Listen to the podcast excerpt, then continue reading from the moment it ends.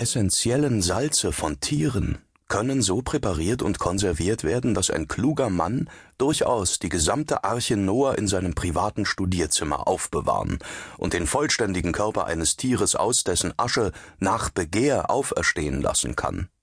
Und mittels dieser Methode vermag ein Gelehrter ohne jede kriminelle Nekromantie aus essentiellen Salzen des menschlichen Staubes, zu dem der Körper zuvor zerfiel, jeden toten Ahnen zu erwecken.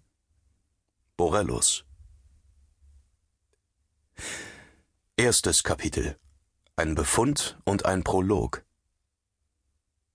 Kürzlich verschwand aus einer Privatklinik für Geisteskranke in der Nähe von Providence, Rhode Island, ein höchst eigenartiger Mann.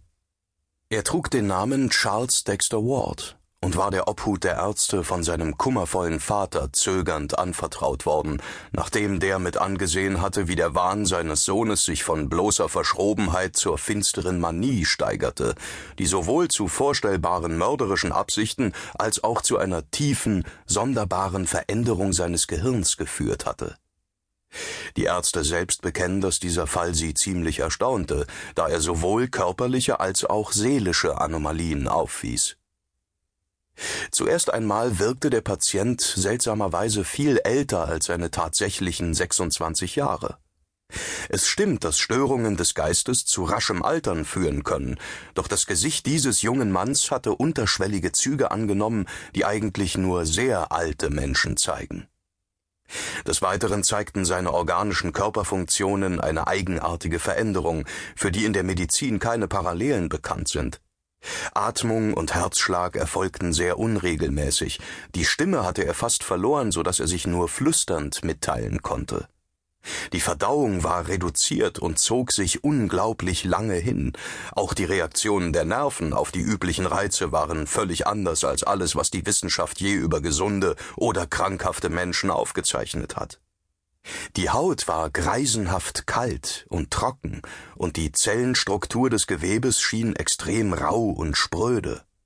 Sogar ein großes olivfarbenes Muttermal auf seiner rechten Hüfte war verschwunden, während sich auf seiner Brust ein eigenartiger, schwärzlicher Leberfleck gebildet hatte, von dem zuvor keine Spur zu sehen gewesen war. Grundsätzlich stimmten alle Ärzte darin überein, dass sich Wards Stoffwechsel in einem nie dagewesenen Maße retardiert hatte.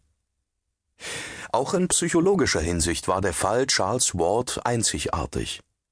Sein Wahnsinn ließ sich mit keiner anderen Form vergleichen, selbst in den aktuellsten und detailliertesten Abhandlungen fand sich nichts Ähnliches. Seine geistige Kraft hätte aus ihm leicht ein Genie oder eine führende Persönlichkeit gemacht, hätte sie sich nicht so seltsam verzerrt. Dr. Willett, der Hausarzt der Wards, bestätigt, dass die geistigen Fähigkeiten des Patienten sich seit dem ersten Anfall noch gesteigert hatten. Sie wurden anhand von Wards Reaktionen auf außerhalb der Sphäre seines Wahns gelegenen Angelegenheiten gemessen. Sicherlich war Ward schon immer ein Gelehrter und Geschichtsforscher gewesen, doch selbst die brillantesten seiner früheren Arbeiten enthüllten nicht die unvergleichliche Auffassungsgabe und Einsicht, die er bei den Untersuchungen durch die Nervenärzte offenbarte